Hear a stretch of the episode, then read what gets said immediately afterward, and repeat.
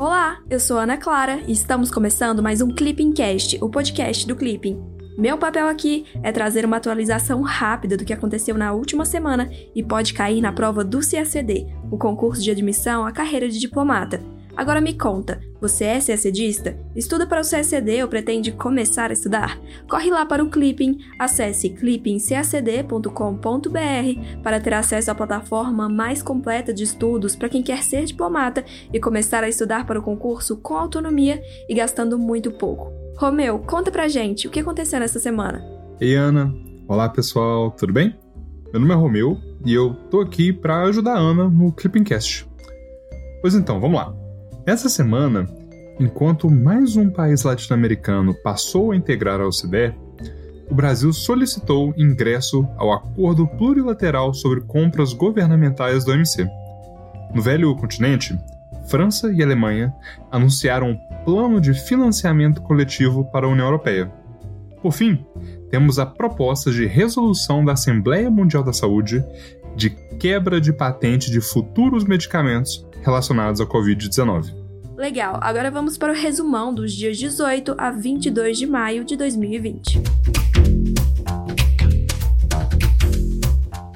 América Latina e Caribe. No sábado, dia 16, o ministro Luiz Roberto Barroso, do Supremo Tribunal Federal, confirmou liminar concedida no início do mês de maio que autoriza a permanência de diplomatas venezuelanos no Brasil, enquanto durar o estado de calamidade pública e emergência sanitária reconhecido pelo Congresso Nacional, decretado em razão da Covid-19 e com validade até o dia 31 de dezembro de 2020. No começo de maio, o ministro havia suspendido a expulsão por 10 dias até que o governo apresentasse informações sobre a urgência da retirada dos venezuelanos. Em março de 2020, o Brasil fechou sua representação diplomática na Venezuela e ordenou que os diplomatas venezuelanos que representam o governo Maduro deixassem o Brasil. Romeu, eu sei que a gente já abordou o tema da Venezuela várias vezes aqui no Clipping Cash, mas só pra gente relembrar, a que pé que tá essa relação do Brasil com a Venezuela?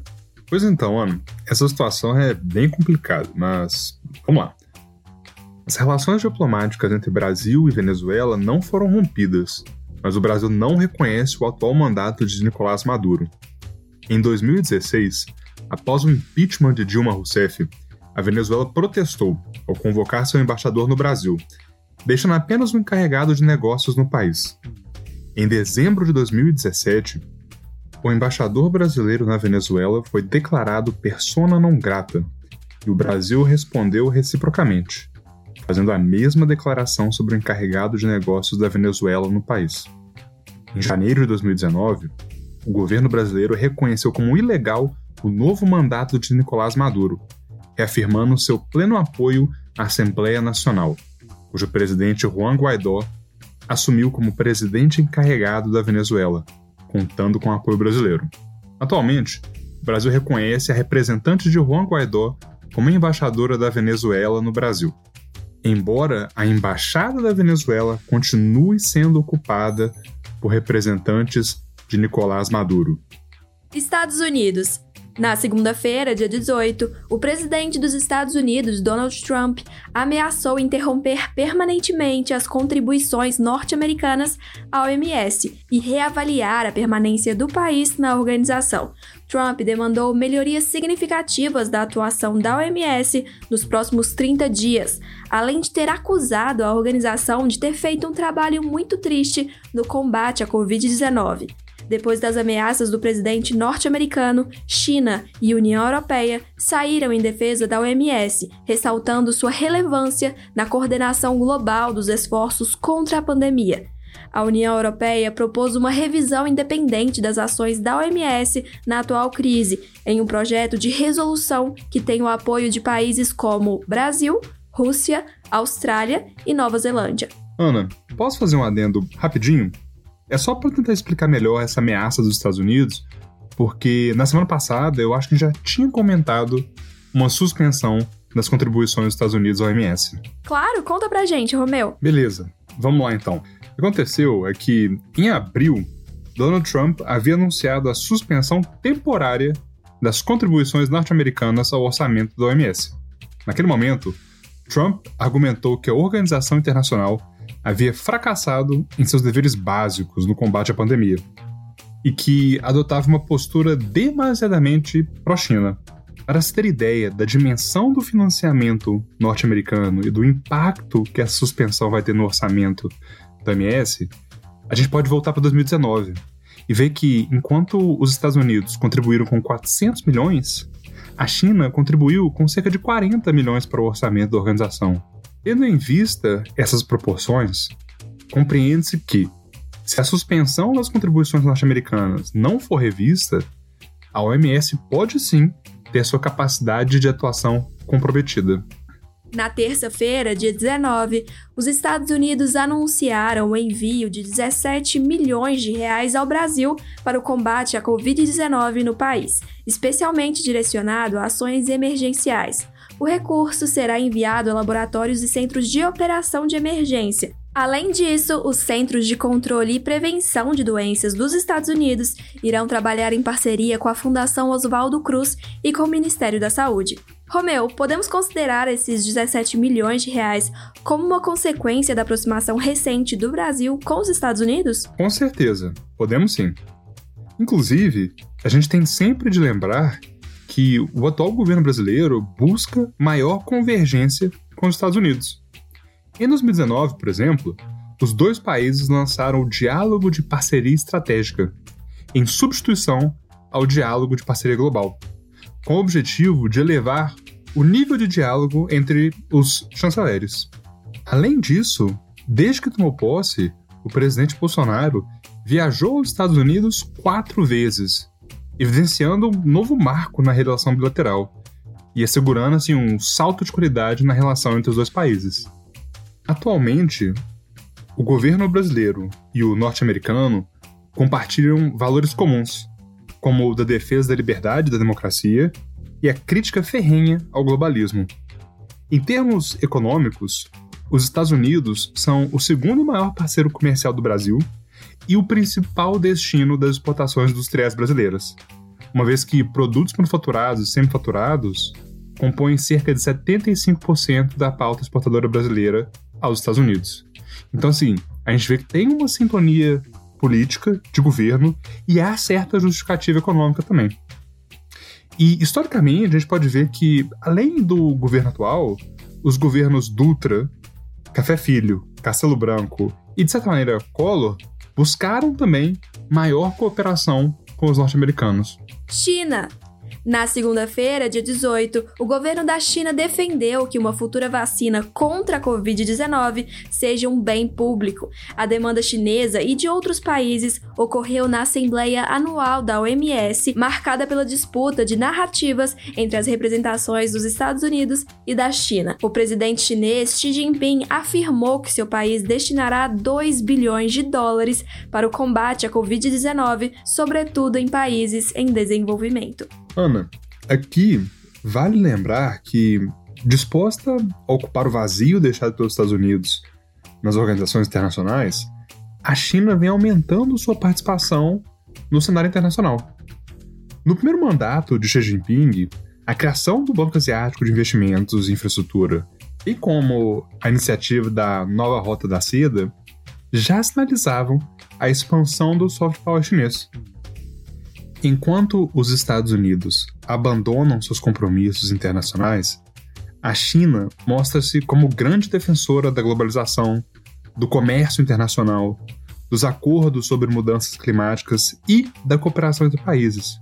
Se, por um lado, a crise da Covid-19 e a forma como a pandemia foi tratada inicialmente impactou negativamente a imagem internacional da China, por outro lado, a diplomacia das máscaras, que fundamentava-se na doação internacional de suprimentos para auxiliar no combate à pandemia, como respiradores, máscaras, equipamentos de saúde, né?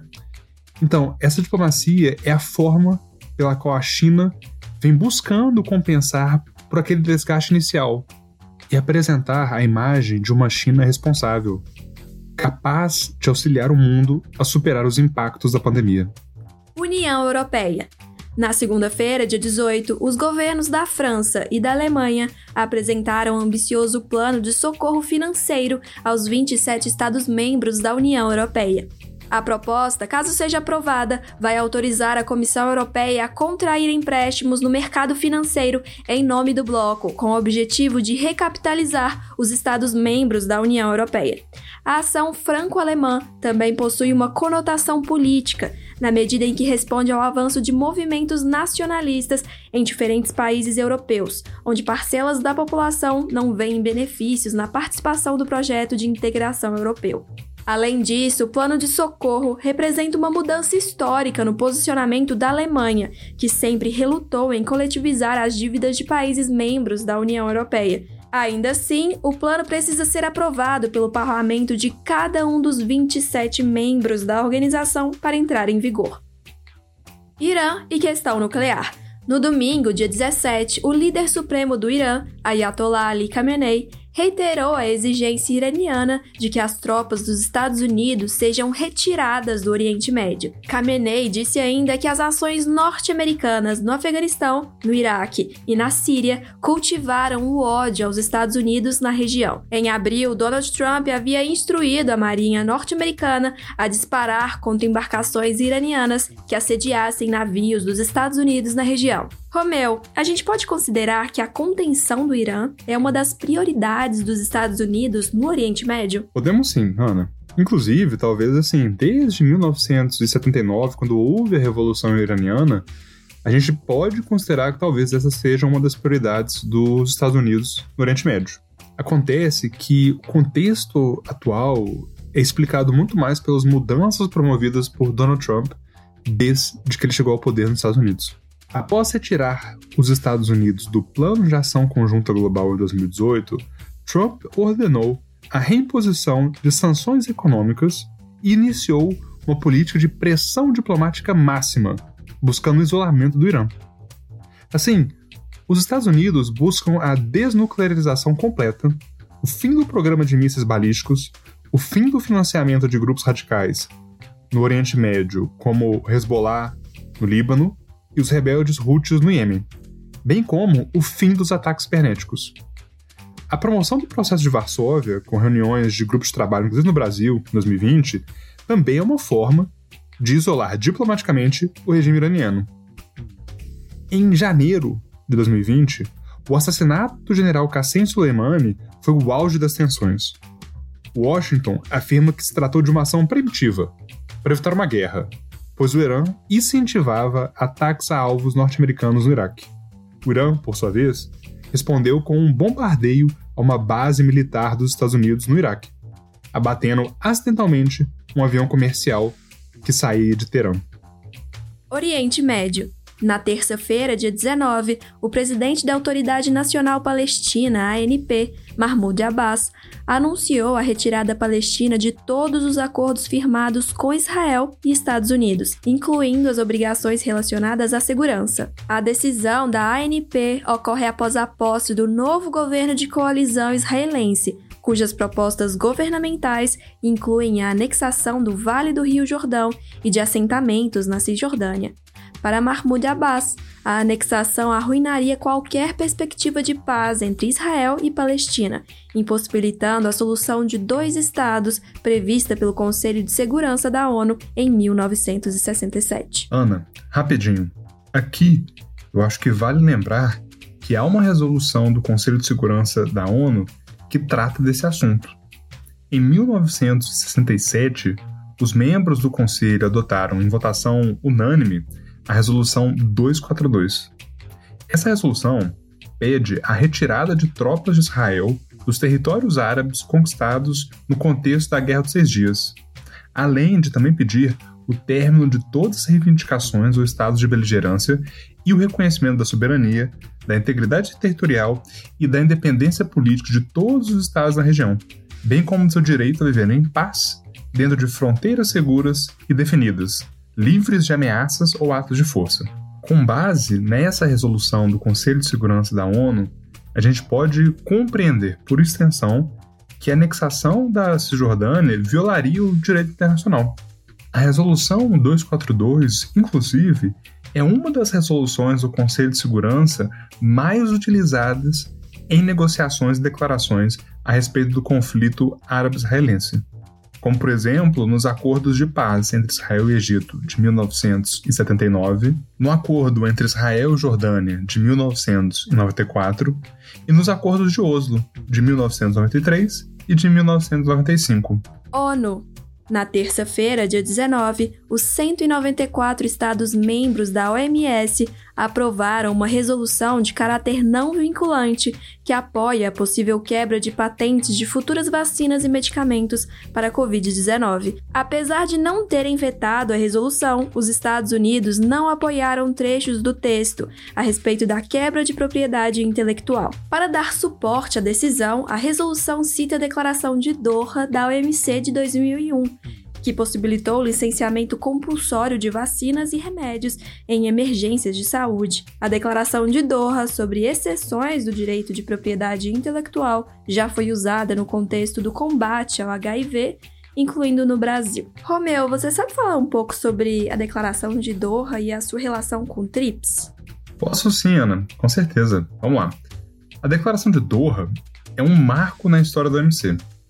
Ela reconhece que o acordo TRIPS não deveria e não impede os membros de adotar medidas para proteger a saúde pública, e que o acordo pode e deveria ser interpretado e implementado de forma favorável ao direito dos membros da OMC de proteger a saúde pública e, em particular, de promover o acesso a medicamentos para todos.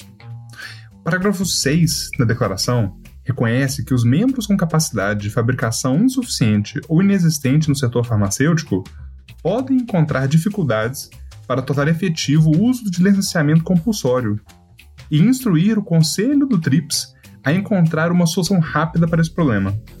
Para lidar com essa questão, foi adotada a decisão do Conselho Geral do OMC, de 2003, sobre a implementação do parágrafo 6 da Declaração de Doha sobre TRIPS e Saúde Pública, que concede um waiver às restrições incidentes sobre exportações de produtos farmacêuticos fabricados sob licenciamento compulsório para países que não tenham capacidade de fabricá-los. Em 2005, uma nova decisão do Conselho Geral incorporou essa possibilidade de waiver ao acordo.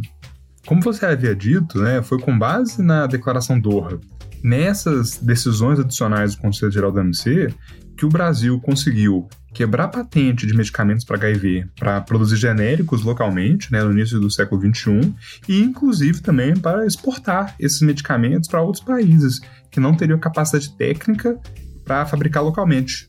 OMC na segunda-feira, dia 18, o Brasil solicitou o ingresso ao acordo sobre compras governamentais da OMC. O governo brasileiro espera apresentar sua proposta inicial de ascensão ao acordo assim que a situação de crise da Covid-19 melhore.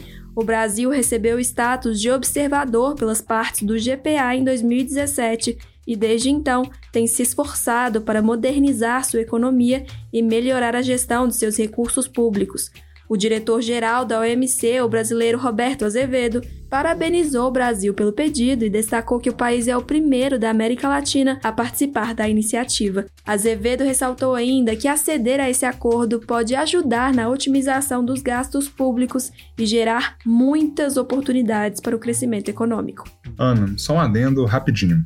Aqui vale lembrar que no anexo 4 do Acordo de Marrakech, que é o tratado constitutivo do OMC, é onde estão previstos os acordos plurilaterais, que são aqueles de adesão opcional de todos os membros da organização. Diferentemente dos acordos multilaterais do OMC, que para entrar em vigor precisam ser adotados por todos os membros da organização, os acordos plurilaterais são um pouco diferentes.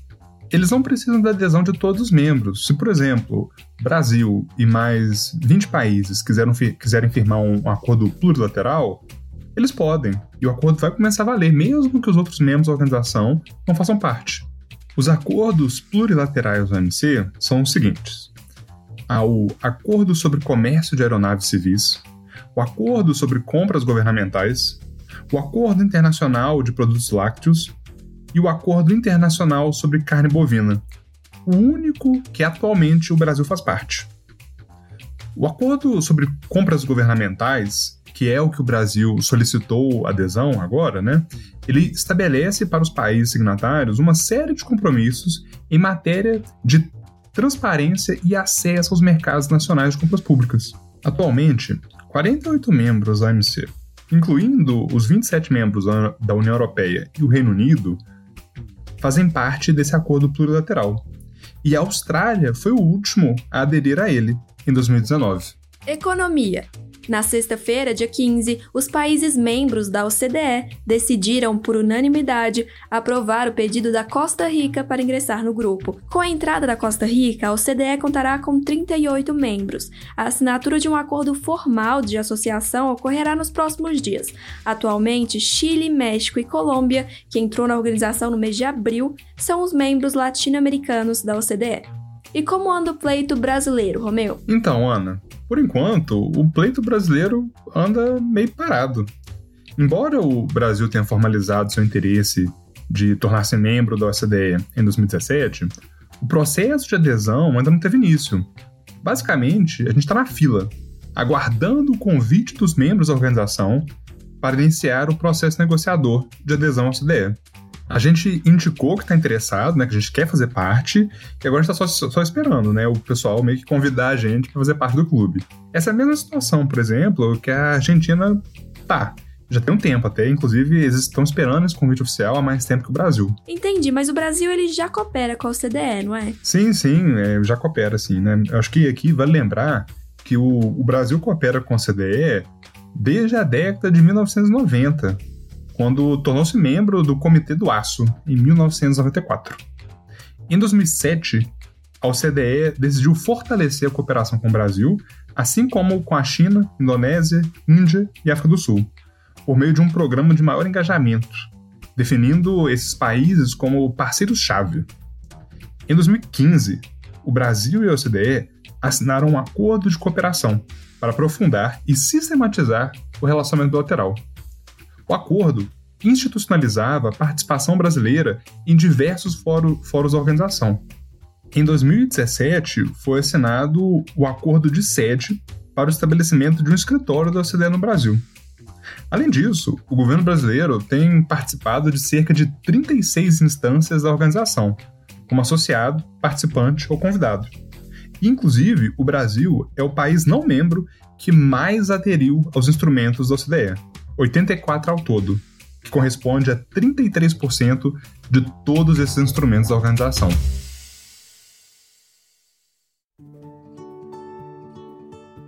Chegamos ao fim do Clipping Cast com o resumão da semana dos dias 18 a 22 de maio de 2020. Agora chegou a sua vez. Mande o seu feedback sobre o conteúdo do podcast pelo nosso Instagram, o arroba clipping__cacd. Além disso, vale compartilhar nas suas redes sociais a sua rotina de estudos no Clipping. Vamos adorar acompanhar tudo. Até semana que vem. Tchau, tchau!